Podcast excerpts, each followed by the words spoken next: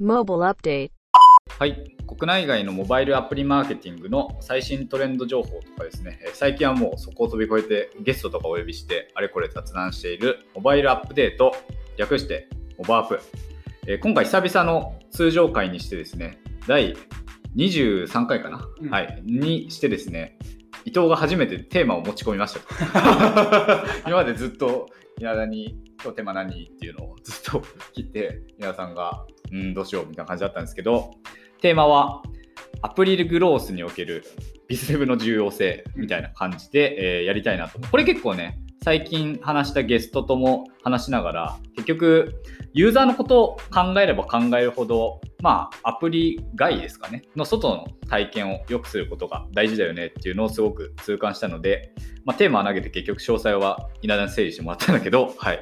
始めようと思ってます。はい、リプロ伊藤です。はい、リプロ稲田です。よろしくお願いします。はい、よろしくお願いします。で、えっと、テーマの概要についてなんですけど、まあ、アプリで重要なのが継続率だったりとか、うんまあ、最終的に購買につながるとか、マッチングだったらマッチング、えーメルカリだったら物が売れるとか、なんかそういうところのゴールがあるかなとは思うんだけれども、結局、そこを劇的に上げるためにできることって、まあ、もちろんアプリの中の、えー例えば、まあ、出品する写真撮影するとか、えーユーザーに最後出品して登録して発送するっていうところの、まあ、アプリの中だけなんか完結するようなこうユーザーの遷移のところを改善するっていうのはもちろん大事なんだけど劇的に改善しようと思ったら、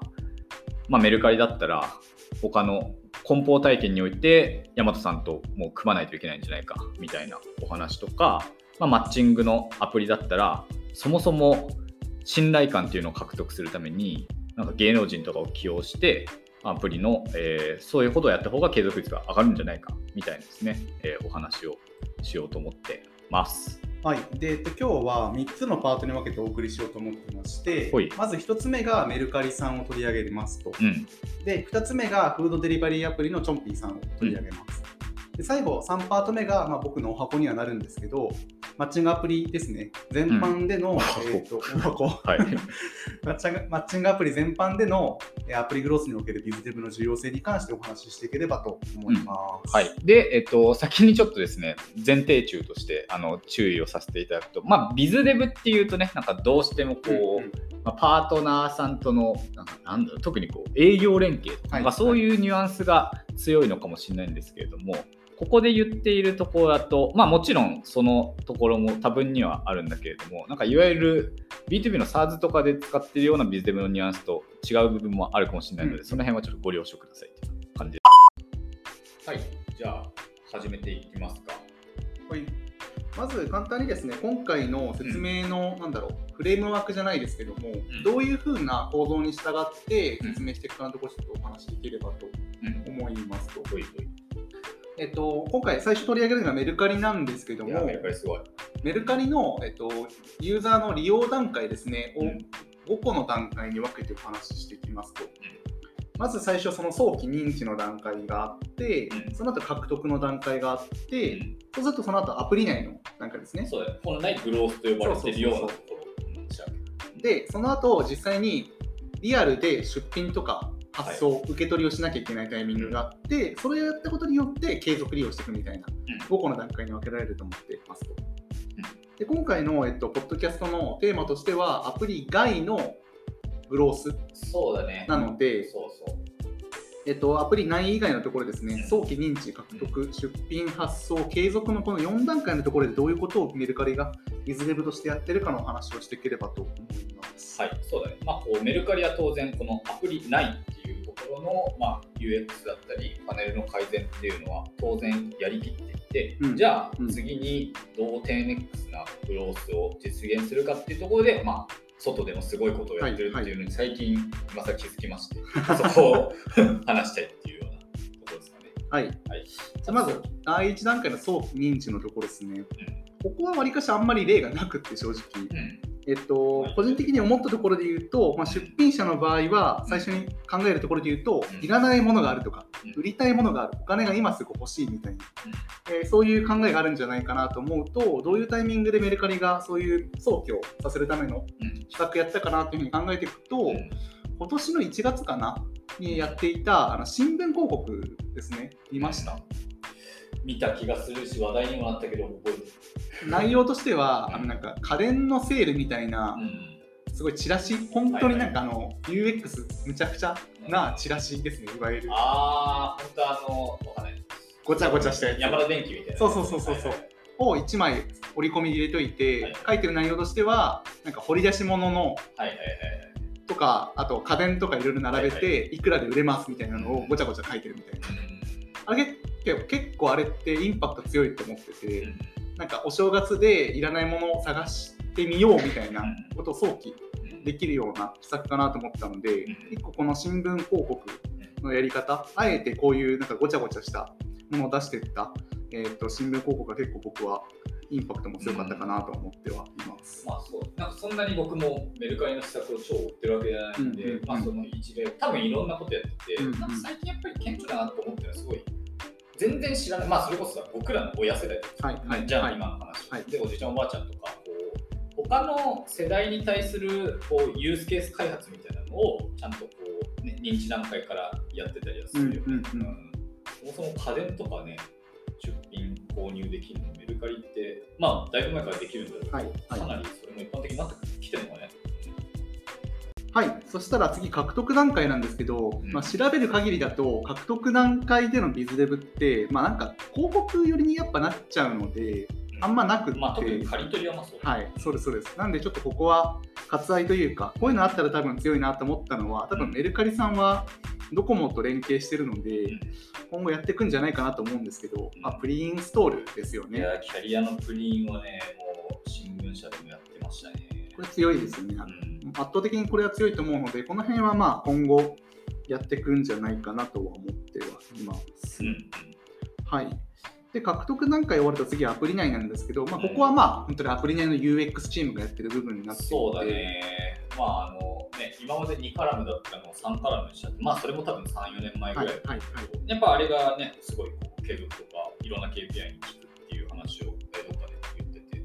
あ、そういうことよね。ただまあ今回のテーマで言うと、まあ、アプリ内の UX は大事です。むちゃくちゃ大事。大事大事。なんだけど、あくまでそれって、えっと、メルカリさんの場合って、出品する手間がリアルであったりとか、うんその後の話があるので、うんアプリ内の UX は大事だけど、この後の話も大事だよねっていうのが今回のお話そうになってそうそうそう。まあ、そこでかなり早期から、ヤマトさんとか、えー日本郵船さんとかと、もう business development を行っていたっていうところが、やっぱメルカリさんのすごいところなのかなという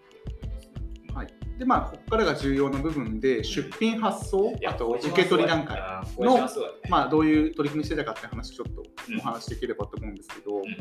あ、大きく分けると,、えー、と2つあると思ってます。1つがロジスティックスを抑える部分。うんで、もう1個が、えー出品の pain、出品の仕方が分からない pain を解消するうん。ところ。この2つの取り組みを大きく分けるとやっていたかなと思っていて、うん。まずあのロジスティックス、物流の部分を抑えるところで言うと、うん。たのメル便が結構顕著な例かなとは思ってます。あ、なんかね、今だと一般的なのかはもう頼めるけども、これすごいよね。なんか簡単に概要を説明すると、まあ、今までのこういうフリマ系のアプリっていうのは、あくまでそのプラットフォームっていうのは、場所を提供するだけであって、その後の出品とかは自分でやってくださいねっていうのが前提だったというのがあるんですけど、頼める便っていうのは、ヤマト運輸と連携することによって、もうプロの、ヤマト運輸の発送のプロがお家まで来て、梱包から発送まで全部勝手にやってくれるっていうサービスですね。いやー、ほんとね、これが超めんどくさくて、メルカリをやってなかったぜです。すごいわかるわかるわかるいっぱいあるけど。そう。だからこの辺のまずそのやりたいんだけどめんどくさいなとかっていう pain をまず解消するところに、えーちゃんと biz dev としてヤマト運輸とか、うん。えー物流の部分と連携することによってその pain を解消しに行くっていうところがすごいいい例だなと思いやー、そうだよね。で、これ、まあ、あの、アプリマーケティング研究所さんのね、はいはい。えー最近の記事にも書いてあるから、ぜひ読んでほしいし、僕らもまあそれを見ながらもやってるんですけれども、うんうん。えっと、頼める便の、えー新規出品者比率みたいなところとかが、まあ、ぐんとね、上がったみたいなうんうん。こう書いてあって、なんか、この上がり方とかって、普通にアプリ内の UX とか、なんか写真の撮影体験とかだけを改善しただけじゃ絶対に実現できなそうやなってまあ、伸び幅が結構違うっちゃ違いますよね、そこは。うんそうそうそう。はい、でもう一個その物流の観点で言うと、ん。えっと、ヤマト運輸と連携してもう一個やってるのがあって、不動って読むのかな、はいはい。PUDO PUDO はいヤマト型、えっと、ヤマト運輸が運営している宅配ロッカーですね、はいはい。で受け取りたい時とか発送したい時いつでも対応できるコインロッカーみたいなのがある、うん。宅配ロッカーがあるんですけど、うん。ここともメルカリさん連携していて、まあ、出品したいけども時間がないとか、うん。えー集荷に集荷に対応する時間がないとか、うん。あと発発送時にあれだねあのコンビニで発送するときに結構手続きする間に後ろの人が待っててこう、はいはい。謎の早くしろオーラを感じるこれめっちゃわかる。ああると思うあると思う。うんっていうところが、まあ、解消がね不動でこうピュッて入れとけば解消されるっていうところだと思うんですけど、でこの辺って正直そのアプリ内のデータだけ見てても分かんないし、アプリ内の改善だけじゃどうしようもないといころじゃないですか。やそうなんだよな。で結果としてさこれもそのアプリマーク研究所のデータに入ってるけど、不動利用者と未利用者の継続率が2倍違うとかさ。2倍ですね。2倍ってさもうプッシュ通社からどうにもなんないですよ。正直。ね。多分その実数は公表されてないんですけど、ん。メルカリさんのボモデルだと、おそらくマンスリーリテンションレート3、40%ぐらいじゃないかなって気がしてるんですけど、うんそれが2倍。いやすごいよね。これ本当、あのまあ、アプリ内の改善も大事ですけど、うん。そもそものアプリ外の体験をしっかり見据えて、えー、と継続して改善していかないと達成できない数字だと思うので、いやそういやこれ本当大事なとこだなと思いましたね。うん。はい。はい、で今お話しした、えー頼める便と不動の部分がロジスティックスの部分まあで、そうね梱包と発送っていうもう C2C だったら絶対に起こりうる pain を、うんまあ、うん。アプリ外で解決したっていう事例ですね、うん、素晴らしい、でもう一個取り上げたいのが、そのユーザーの発送の pain というのかな。うん。今話したのがそのユーザーが発送する際の手間なんですけど、うん。発送する難しさの pain みたいなところ。はい、もうちょっとだからリテラシー低めの人なのかなそうですそうですんを解消す。るための取り組みっていうのも、えーメルカリさん。は結構各所と組んでやってるのでそこもご紹介できればと思います。2つあって1つ目がメルカリ自身が運営しているメルカリステーションっていう取り組み。ねでもう1個がえードコモと組んでやっているメルカリ教室っていうのがあります。それぞれちょっとお話できればと思うんですけども、うん。まず、えっと、メルカリステーションですね。うん。に関しては新宿の丸井とかあとうん武蔵小杉の、えーララテラスとかかなうん。のショッピングモールにメルカリのブースができていて、うん。そこで何やってるかっていうとメルカリの使い方を教える講座とかやってます。おおすごい。始めるサポート。メルカリ教室。うんうんうんでそこでやってる内容を他に挙げるとすると、うん。まあ、出品する画像のアドバイスとか、うん。こういう風な角度で撮るとはい。綺麗に見えて売りやすくなりますようんうん。っていうのもやっていて、うん。なんかちょっとこれ聞いて思ったのは Airb の初期のグロース戦略に近いような、はいはいあれでスタッフが実際に撮それ影それそれそれあの現場に出ることですね、はい、確かに確かに。私なんかすごいこう個人レベルでさコンサルとかもさしてそうな人いたと思うんです。けど、はい。ついにこう、はい。メルカリが、ね、メルカリ自身がメルカリがやりだしたみたいなそうそうそう。感じで。えその場でもう出品の仕方とか、うん。あと梱包のアドバイスとかうん。もらえるので、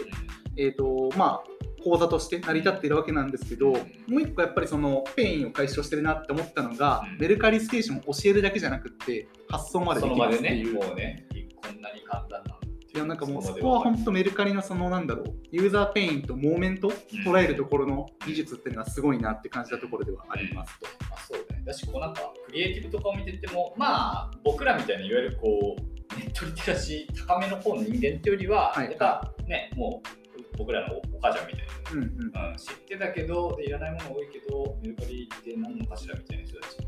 すごい向けているような施策なのかなと思うし、なんか一回やっちゃうと、そういう人たちってさ、まあ、時間もあったりするから、ね、はいはいはい定期的に僕らよりなんか、なんだかんだやってくれたりする、いい施策ですよね。はい、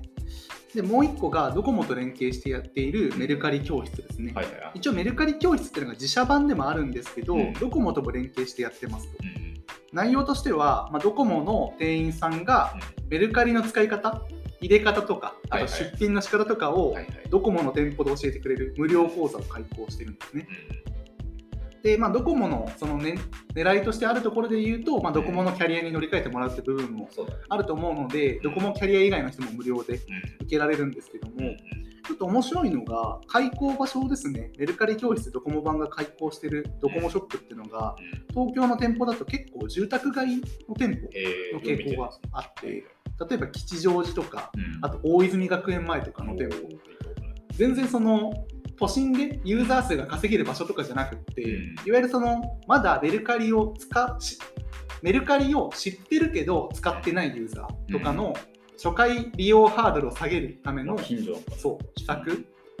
をこのメルカリ教室ドコモ版でやってるっていう印象をすごい受けました。うん、そう。なんかだし、この例えば住宅街のエリアの選定を、はい。わかんないけど、すごい所得層とかでちゃんと選んで、うんうん。この人たちは出品の金額も高そうだからとかで選んだらすごいなっていやこれでも東京の店舗見る感じやってそうやってそう。高級住宅街っぽい。高級住宅街が多いああ、やってそう。すげえな、それ。そしたら。ね。結局それで GM が上がるんだ。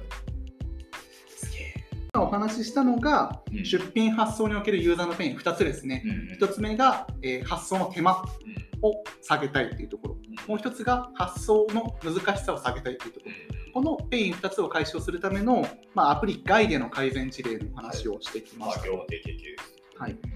で最後じゃあ実際に出品発送して継続して利用してくれる際にどういう biz dev 的な動きをしてたかなって考えていくと、うん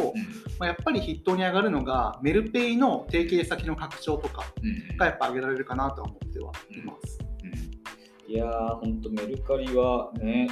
すごいですね。なんか、しかもすべてのチームになんか、このノートのインタビュー受けてる方もそうだけど、うんうん。めっちゃスペシャリストっぽい方を置いていて、はいはい。なんか、油断が全くなさそうだなって感じ。です。今、この規模になっていても。うんうん。やっぱりこういう payment 系っていうのは継続に寄与すると思いますし、あとやっぱりなんだろう、ユーザー自身の動きによって広がるっていうよりは、本当になんかもう営業力というか、っていう部分が一番勝負になってくる領域かなと思うので、うんまあそうですね。私やっぱこう、まあアプリを使いたくなるっていううんモーメントの開発とか、まあこうアプリを習慣的に利用するっていうことが、まあ、いかにアプリだけを磨き込んでも実現しないかっていうのをすごくよく分かってるっていうね、感じはします。うん。なんかここで余談なんですけど、うんメルペイですね、うん、がアプリとして独立しない理由を前、うちのセミナーで話してた記憶があって、えー、してたっけ？メルペン分かっててもはいはい、で多分そこの時の話のなんでしなんでメルペイあんだけユーザー数も多くて取引だ取引額も大きいのに独立しないんですかって話で言うとあくまでメルカリを使ったお金をそのまま使ってもらって継続利用してもらううん。こためにメルペイは独立させないみたいなお話をしていて。まさにそのなんだろう今お話ししてきたような、うん。えーとまあ、早期から獲得うん。えーそして利用する。で、アプリ外に行って発送して、えー継続利用するためのインセンティブを手に入れるみたいな段階を全てちゃんとアプリ内、アプリアプリを含めてサイクルとして回していくための体制っていうのがすごい整ってるなっていうのを感じたのが、なるほどね。結構ペイメントってレッドオーシャンとかはいはい。なんか今の話聞くとメルカリってもしかしたら新規で新しいお店行ってさこうペイってやるのはさ PayPay とか LINE Pay のものが普及してるけど、はい。はいそれよりもなんかメルペイって多分ちょっと少ないとう。んうん思うんだけど、うん、その二次流通市場のお金の流れっていうのは全部メルペイが支配するまとかはまさにそう。今後あまりそうですさにそう。はい、以上が1回ですね、メルカリの、えー今回の biz dev 領域での growth 施策の方ですね、取り上げてまいりました。はい、そしたら今話したのがメルカリの事例になるんですけども。次、フードデリバリーアプリのチョンピーさんですね。まあこれもアプリ内だけじゃ絶対グローしないよね。まあ、もうフードデリバリーなのうで、ん確実に注文して届ける段階があるので、アプリ外で。この体験悪かったら絶対リテーションしねえもん。間違いない。なので、この部分どういうことやってるかなっていうのをちょっとまずお話ししていければと思いますと。ほい。で、同じくですね、えっとフレフレームワーク使って説明していくんですけども、チョンピーさんの場合は、まずユーザー自身が3つのタイプに分けられます。うん。1つ目が注文者、エンドユーザーですね、うん。がいるのと、いるのと次が、えっと、クルー、そう。配達してくれる人ですね。うんで、その後がパートナーさんお店さん、お店ですね。のこの3つがまずあるのが重要になりますと。うん。で、えっと、それぞれですね、早期認知、獲得、えーアプリ内の体験、で、配送、継続利用っていうふうに、うんえっと、5つの段階に分けてお話ししていくんですけども、うんまあ、獲得、早期認知の段階は正直あんまないかなと思まあってはいます。そうね、やっぱどっちかっていうと、特にリテンションだと配送継続かね。うん、そうですね。まあなんか、多分意図してないんですけど、あの、うん手越優也が、ああ、バズったね。一回バズったと思うんですけど、あれはまあ、クルー向けのうん早期認知につながったかなと思うんですけど、まあ、あれは全然意図してないと思うので、省きますと。で、獲得のところですね、お話でいくと、まあ、チョンピーさんの特徴として挙げられるのは、やっぱり、うん全然ウーバーとかにも載ってないような地元のすっごい美味しいお店が載ってるみたいな。最近なんかすごい面白いお店多い気がするな、うんちょっと全然なんか、チョンピー経由ですごいいいお店知ったみたいなこともあるのあ、そうで、なんだ。えなんか街の美味しい中華屋さんとかもはいはい。すごいあるし、なんか獲得の視点でお店選んでんのかむっちゃ選んでる選んでるな。あ、そうなんだ。えただまあ最初のこのパートナーさんの獲得段階で、えーしっかり厳選したお店をしっかり実実地に実地試食っていうのかな？ーうん。ちゃんと食べに行って契約をしてもらうみたいなことをやっているのでこの辺はすごい、えーとまずアプリ外の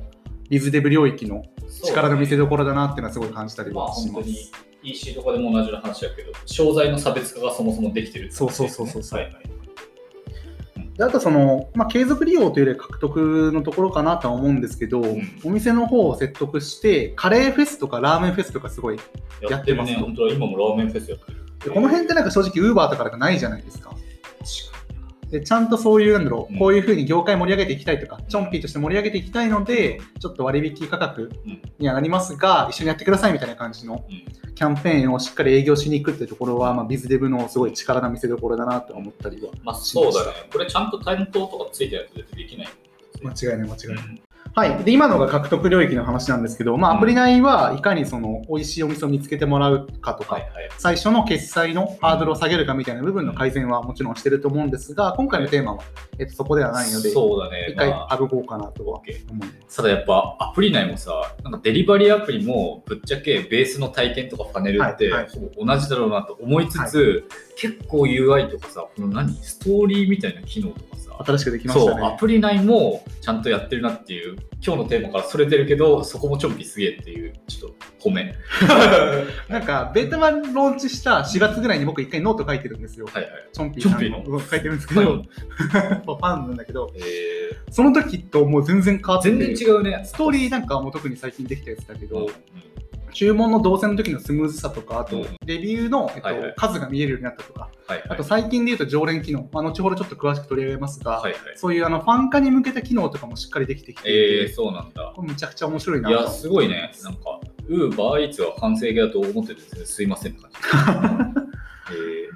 はい、えーはい。まあ、そこメインじゃないんでね。ははいい。配送。で次のステップがまあ配送ですね。フードデリバリーアプリなので、まあ、確実にその最後、お店からデリバリーをしてもらうっていうのうんが必要になるんですけど、この部分をいかに、えーユーザー体験として向上させるために、うんうんえー頑張ってるかみたいなところ、ちょっと何個か事例取り上げながらいければと思います。うんそしたらまず、えっと、パートナーさん向けの、えっとうんところですね、にどういう施策を行ってるかっていうところなんですけども、お店ね。はい。はいはい。なんかやっぱり今回のコロナによって、うん。かなりフードデリバリーの需要は拡大していて、いろんなお店がデリバリーに参入はしてると思うんですけど、うん初めてデリバリーに参入してる人もいると思うので、いや、そうなんですな多分直樹さんも経験あると思うんですよそう、ね。いや、あの、まあ、小杉牛隣っていうお店ですね。一瞬、あの、テイクアウト、デリバリーやったんですけど、まあ大変でしたね。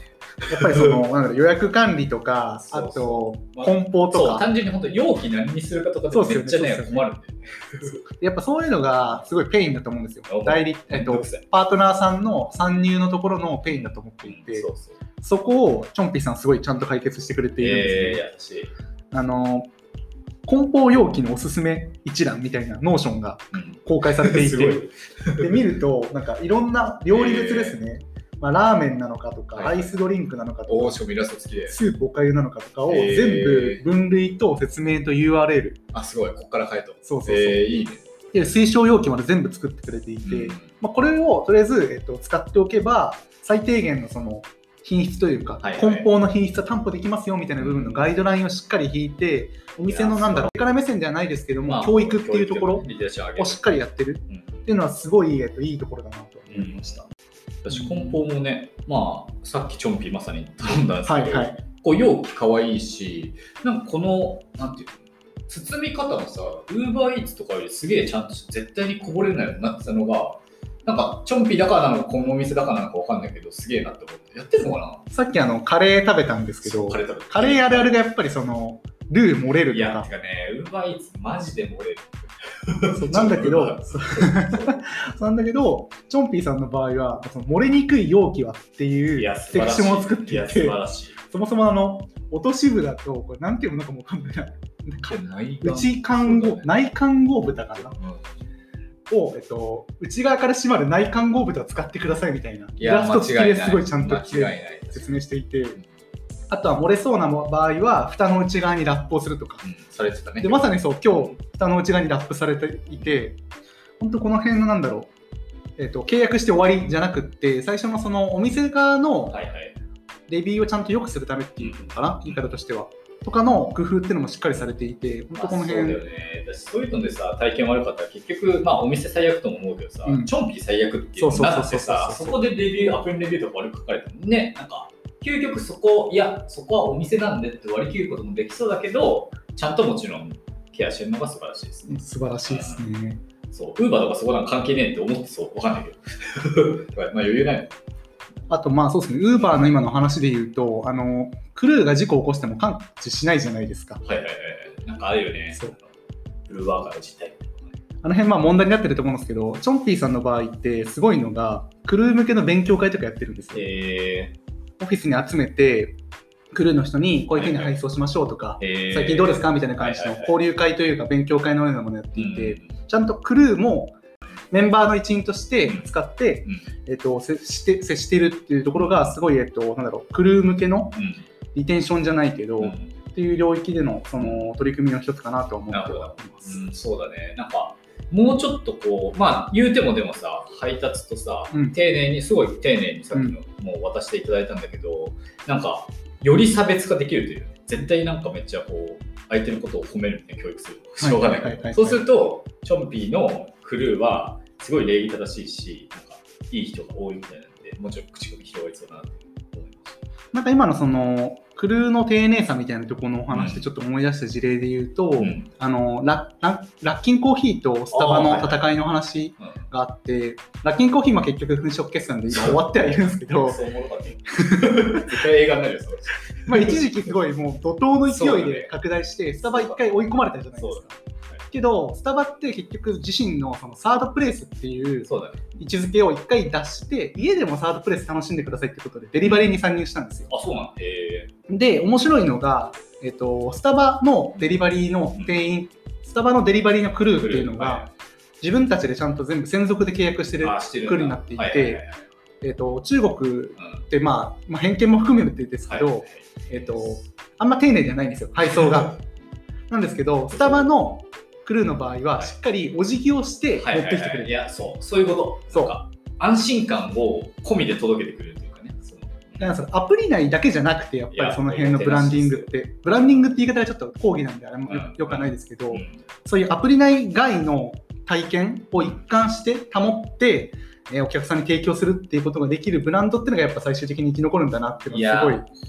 今回のチョンピーさんの話も含めながら感じたところではあります。なんか、スタバってあの日本進出の時に、絶対に、まあ、フランチャイズにはしない。はい。もう全部直営でやるみたいに決定して、それって普通に考えると超非合理なんだけど、はい。はい。まあその分全部のお客さんのね全店舗の CX めっちゃ良くして、まあ、結果的にそのモテナショナルスタバで認知できましたけどまあそういうことですよ。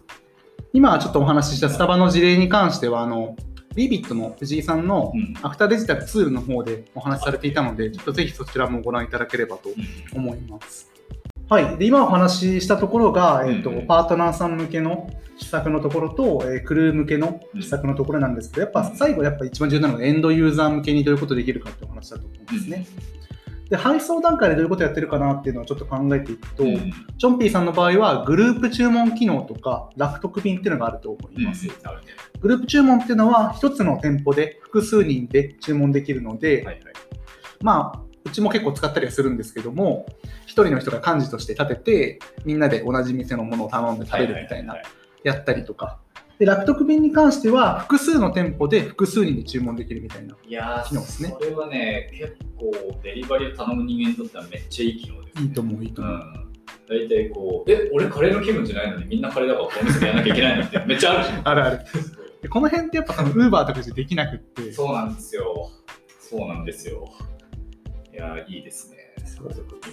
で、この楽得便って、まあ、一見そのユーザー側にしかメリットないように見えるんですけど、お店にとってもクルーにとっても全然メリットあって、なんでかっていうと、クルーの場合であれば、あのハブスポーク形式で配送してるので、まあえっと、複数の店舗だろうと、1回の配達で済むみたいな、複数の店舗行かなくていいし、ふ複数の届け先にも行かなくていいみたいな形式になってますし、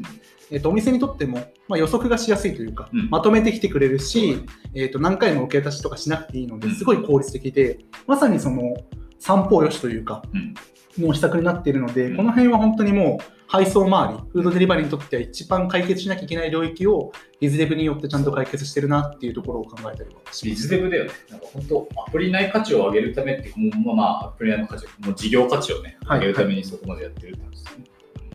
で、まあ、ここまで話したのが配送領域ですね。まあ、一番ペインとしてあり得るとこかなと思うんですけど、んまあ、一方で使い続けてもらわなきゃいけないっていうところもあって、うんその継続周りでどういう活動をアプリ外も含めてやってるかなっていうのお話になるんですけど、うん。ちょっとでもいい施策があったので、アプリ内の話ちょっと一個したいんですけど、ん。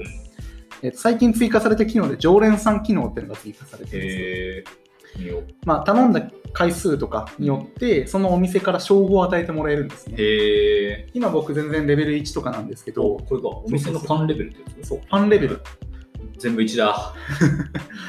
で、なんかちゃんと頼んでいくと住人になったり、で、かつ、ちゃんと称号がもらえるだけじゃなくて、そういうゲーミフィケーションの要素だけじゃなくて、うん。実際の実利も伴うようになっていて、うんまあ、独自のクーポンもらえたりとか、そのお店で使える独自のクーポンもらえたりするので、ちゃんとその継続して使う理由があるみたいな、うん継続して使ってたらお得になるみたいな感じの、マジで一番いい継続ステップみたいな感じになっていて、こういう機能も入れてるのはすごい、えー、といいところだなとそうだね。だしさ、今見てたらさ、そのお得意様、常連のさ、人たちの一覧みたいなのが見れるようになってそうそうそう。普通にリーダーボード機そ能。う知り合いの人がレベル17とかがいてすげえ。めっちゃお得意さんや。えで、まあ、この常連さん機能っていうのも結局、お店を巻き込んでやんなきゃいけないー、そうになるまあ、アので、プリ内で、まあ、こう見れる機能であるけど、結局お店側の説得も必要だから、まあ、その biz ですよね。はい。っていうのがまず1個一番取り上げたかった事例です。うんで、もう1個、えっと、ファンコミュニティっていうのもやっていて、はい Slack コミュニティ結構面白いんですけど、チョンピーさんは。あ、そうなんだ。そう。なんで Slack って思ったけどね。えーでもやっぱり、まあ、ユーザーのペルソナ近いとは思うんですけど、まあまあ、今はかなり感度高いと中心だしね、まあ、初期ユーザーはそれでいい。でそういうファンコミュニティで追加してほしいお店とかないですかっていうのをすごい聞きま聞いていて、でそうなんだ。これが欲しいですって言ったら、ちょっと聞いてみますみみたいな感じで交渉してくるみたいな。本当なんか一番いいところ、なんだろう UGC じゃないけど、なるほどね。生の声をしっかり聞いて、うんそれをもとに、えー、とお店の開拓をしていくみたいなはいはい。サイクルになっていて、理想的なビズデブの動き方だよなっていうのをすごいこのチョンピーさんの事例からは思いました。んなるほど、なるほど。いいっすね。アプリの体験がいいのは当たり前で、それ以外もいかにね、やっていくのが重要かっていう。多分あの代表の方とか、エニカとか、はいはいね、出身っていう、エニカももう超さ、アプリ外のところがね、めっちゃメインになってくる。なんかその辺分かってらっしゃるんだろうなっていう。あ確かにそれで言うとバックグラウンドすごい関係あると思って関係あるよ、絶対。だってエニカとかの事業者の方も結構多かったけど、うん、あとバンクとかも多かったんで、ああ、そうね、キャッシュの。キャッシュはいはいはいはい。であれも結局最終的にはその換金のところがあるじゃないですか。まあそうだね。なので、まあ、やっぱそういうなんかアプリ内外ちゃんと一貫して、えーやっていくっていうところの意識がやっぱ強いとは思いましたねねはい、一旦こちらでチョンピの話は終わりになはい、り準備素晴ます。らしい。まだ使います。はい、では最後のパートですね、マッチングアプリにおけるビズデブ領域の、えーやってること、どういうことが効果出るかみたいなお話をざっくばらんにしていければと思います。そうね。水で呼んでいいのか怪しいが。うんうんはいはい。で同じくですね、マッチングアプリに関しても、えーどういうフローがあるかっていうのを整理すると、んまず早期認知があってうん、獲得、利用開始があって、まあ、アプリ内の話がありますと。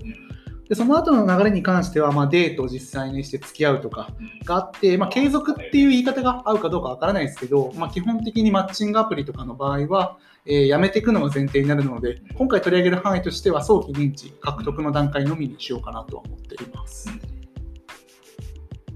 まあやっぱ継続率が、まあ、マッチングもねすごく重視になってくるし特に信頼感みたいなものをかなり最近は大手アプリはじめ獲得してそれが継続率につながるっていうのを皆さん分かってるような施策をやってますよね。まさにそのマッチングの場合は今言ってたように、うん。その初期アクティベーションのハードルを下げるっていうところに一番力を入れなきゃいけなくって、その取り組みっていうのはアプリ内のそう UX とかの話じゃなくって、アプリ外、その前の段階での、なんだろう、認知とかう、んあと信頼感の醸成っていうところが一番重要になってくるかなとは思ってはいますと。そうそうで、えっと、その中で言うと、今回取り上げる方法っていうのかな、っうんていうのが2つあって、1つ目が、まあ、著名人の起用っていうところが挙げられるかなと思っています。まあ、有名なところで言うと、お見合いのノンそうだねとか。ね。あと、えタップルだと今結構、まあ、インフルエンサーなのかな、あれが。うんまあ、昔は内田理央さんで重要いましたね、いましたね。はい。が、えっと、使ってますっていうふうにアピールをしたり、Tinder だと水原希子さんとか、ね、ぽいね。ぽい。あと、LINE だと藤本さんとかもいましたね。それは分かる。いやいやいやいや、それはまた話違うけど。まあなので、こういう著名人起用することによって、あ、この人も使ってるんだったら、使ってみようみたいな、うん。最初の利用ハードルを下げるところで、うん。えっと1個、えービズデブ領域というか、まあ、モデル事務所とかに掛け合ってるって話だと思うんですけど、そうだね。まあそう、ビズデブっていうのか、まあ、営業まあ、営業提携とか。まあ本当にいわゆる今、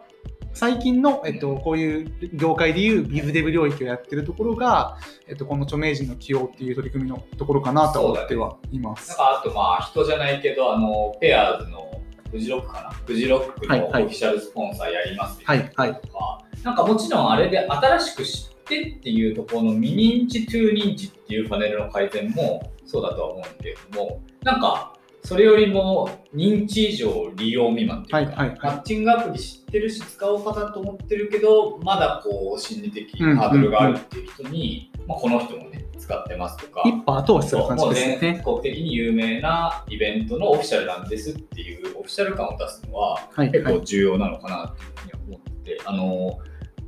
藤田さん、あの助立ちの藤田さんっていうですね、マーケターの人とこの間お話をしてたんですけど、まあそれもあのポッドキャストに流そうと思ってるんですけど、それもえ藤田さんの助立ちは、まあ建設業界向けのまあ、職人さんと現場をつなぐマッチングアプリで、で、まあ、だいぶこう業界には浸透してきてたんだけれども、なかなか知ってるけれども、なんか一ベンチャーがやってるアプリだからっていうので、まあ、利用してない人が、まあ、まだいるんじゃないかみたいなところで、で、テレビ CM やったので、サンドイッチマンさん起用したら、まあ、もちろんサンドイッチマンファンとかね、まあ、普通に面白い CM なんで取り上げられたんだけど、まあ、未認知認知もそうだけど、今まで知ってたけど、なんか使わなかった人が、あ、サンドイッチマンちゃんと使ってて、CM もやってるちゃんとした会社なんだなっていうので、まあ、アクティベーション増えたみたいな話してて、まあ、そういうことよだから素人ながらに考えるところでいくと、やっぱその CM って2つあると思ってて、うん。1個が今回お話ししたような、もうすでに知ってる層に対してうん。後押しをするはい CM の方式。うんなんでもう早期認知の段階を超えて利用開始のところですね。はいはい。に寄与する広告と、うん。もう1個が知らない層にアピールする、まあ、一般的な広告があると思っていて、それで言うと、まあ、最近のその 2B のうん。CM とかっていうのは、はわりかし最初の早期認知段階でのうん。早期ですね、に寄与するような広告が多いなと思っていうん。て、その後のなんだろう、認知上利用未満を後押しする広告とかがあるのかなっていうのはちょっと気になるところではあります。まあ、SARS はまだ多分まず認知みたいなところ系の狙いの CM が多くて、まあ、さっきの例じゃないけどメルカリとかってもうほぼほぼさ認知以上利用未満ばっかじゃん、うんうんこういうユースケースもあるんだとか、まあ、さっきのさメルカリ〇〇便みたいなさそういうのばっかだから、まあ、本当に浸透はしてるけど使ったことない人のなんかユースケースをご紹介して具体的にアクションをとした投資をしてるはいはい目的が多そうだなっていう感じですね。うんはい、で、結果的にそれが、まあ、アプリ内でゴニョゴニョお金プッシュ通知がやるよりリテーション効きそうだねっていうはい話です。はいはいはいはいはい、っていうのがまず1個目のその著名人の起用っていう観点なんですけども、うん。もう一つ、えっと、そういうマッチングアプリとかで獲得領域とかでまずできそうなところで言うと、まあ、行政とかと連携しての、えー、資格っていうのは結構価値はあるかなと思ってます。うん。まあ、具体的に言うとその地方自治体と協力してのお見合いパーティーの実施とかですね、はいはい。なんかやってるとこあるよね。ペアーズさんとかもやってますし、お見合いさんとかもやってるんですけど、うんやっぱりその行政と連携して、えー公式にやってますとかっていうのは後押しにもなるし、えーしっかりユーザーも獲得できるところになるので、うんまあ、働きかけ、いわゆるそのビズデブの働きかけの領域としてはすごい一番マッチするところかなと思います。まあそうだね。箔をつけるというか、うんはい、っていうところが大事です。まあ、ちょっと余談ですが、そのデートする段階でのマッチングアプリにおけるビズデブのビズデブの取り組み方で言うと、うん。まあ、団員さんのところがあるかなと思って。いだね。てまあレストラン提携とセットだもんね。そもそもがそう、団員さんの場合は、レストラン数とか、いいお店をちゃんと掲載するっていうところが、そもそものアプリコンセプトに従っているので、まあ、当たり前っちゃ当たり前なんですけど、アプリ外っちゃ外なので、え取り上げますが、団員さんの場合は、いいお店をしっかり、えー載せていいように、掲載できるように交渉しに行くっていう、そこの営業力というか、えービズデムのところの施策っていうのがすごい効いてくるところかなと思いままあ。そうね、まあなんかめちゃめちゃあのお店が多い必要があるかっていうとちょっと違う気がするけど、うんうんうんまあ、最低限こう、恵比寿六本木とかのはいエリアに、まあ行きたいジャンルのお店3、4種類ずつぐらいはある必要がある。そうしたらデートさせないの行きたいお店ない終わり。以上がですね、マッチングアプリにおけるビズデブの、えー力の見せ所といいますか、うんアプリ外でのグロース施策のところを簡単に取り上げてきました。まああのメルカリ、チョンピー、あとまあマッチングアプリいくつかみたいな感じでいろいろ話してきたんですけど、まあ、本当にあの最近すごいいろんなアプリ事業者さんとか、まあ、アプリの、えーベンダーさんとかと話してすごい思っているのが、やっぱりアプリの成長させるっていうことを考えたときに、どうしてもなんだろうね、アプリビジネスってなんかやっぱりゲームアプリとか、うん。わかまあ、その後ないけどこうキュレーションの例えばニュースアプリとかみたいな、まあ、本当にこうパッとアプリ内部でのパネルだけで改善で解決してめっちゃ伸びてるみたいなところが注目されるからなんかそこのわかんないけどアーラモデルとかだけで、はい。説明しようとしちゃいがちだけど実際やっぱりビジネスモデルによってはなんかそこ以外の、まあ、本当にメルカリとかだったら結局ユーザーにアプリを超えた配送梱包のペインがあるし、うん。チョンピーとかも頼んだ後の、まあ、その配送みたいなところのペインがあるしっていうのがあるから、やっぱり例えば、まあ、 growth hacker とかを、まあ、白だけども雇うみたいな時とかも結局そのアプリ内のファネルとかで全部なんかね、105%改善とかできる人よりも、ガッとめちゃめちゃな営業力でとか、めちゃめちゃなこう、なんだろうね、リーダーシップで配送のパートナーとかをまとめたりとか、クルーの教育ができた人の方が、結果的にアプリの成長には寄与するんじゃないですかみたいな、まあそういう話ですかね。まあなので、そのリテンションも大事だし、うん。まあ、アクティブユーザー数ってやっぱ大事だと思いますうん。それが自身のビジネスモデルに合った頻度のリテンションになってるかとか、うんうん。自身のモデルに合った、えー、とうん。グロース手法になってるかっていうところうん。はしっかり見直す必要性があって、うん今回のところで言うと、まあ、アプリ内の改善も大事だけど、うん。そこだけじゃなくって各モーメントですね、うん。を捉えてどういうペインがユーザーになるのかっていうのを組織一丸となって解決していくっていうのそうそうそうかだし、本当その、なんだろうな、アプリのいわゆるこう UI アプリってまあ要はただインターフェースで、はいそのインターフェース内に一番のペインがある状態っていうのは、意外と少ないんじゃないかっていうようなところです。うんうんいや、その手前でそもそも商材10個しかねえぞみたいな話とか、配送毎回2時間かかるとかってありえないじゃないですか。はいまあまあ、そのあたりをまず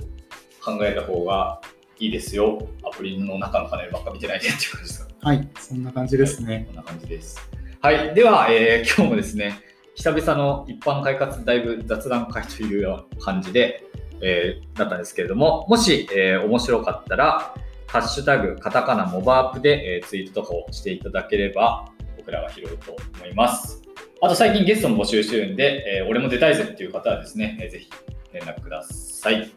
はい、今回ご紹介した参考リンクなどに関しては、すべて概要欄の方に貼っておきます。あと、今回お話した内容ですね、別途僕の方でノートの方にまとめてお publish しようかとはい思いますので、そちらも、えー publish 次第うん告知しますので、ぜひぜひご覧いただければと思います。そうですね。はい。あと、まあ、こういうなんか、アプリを伸ばすための事業経経験とかね、パートナーシップ携わってる方の、なんか生の事例みたいなのすごい僕ら欲してるんで、ぜひぜひその辺も聞かせてください。はい、それでは今回はここんな感じで。終わろうと思います。また次回のモバイルアップデートでお会いしましょう。さよなら。はい、バイバイ。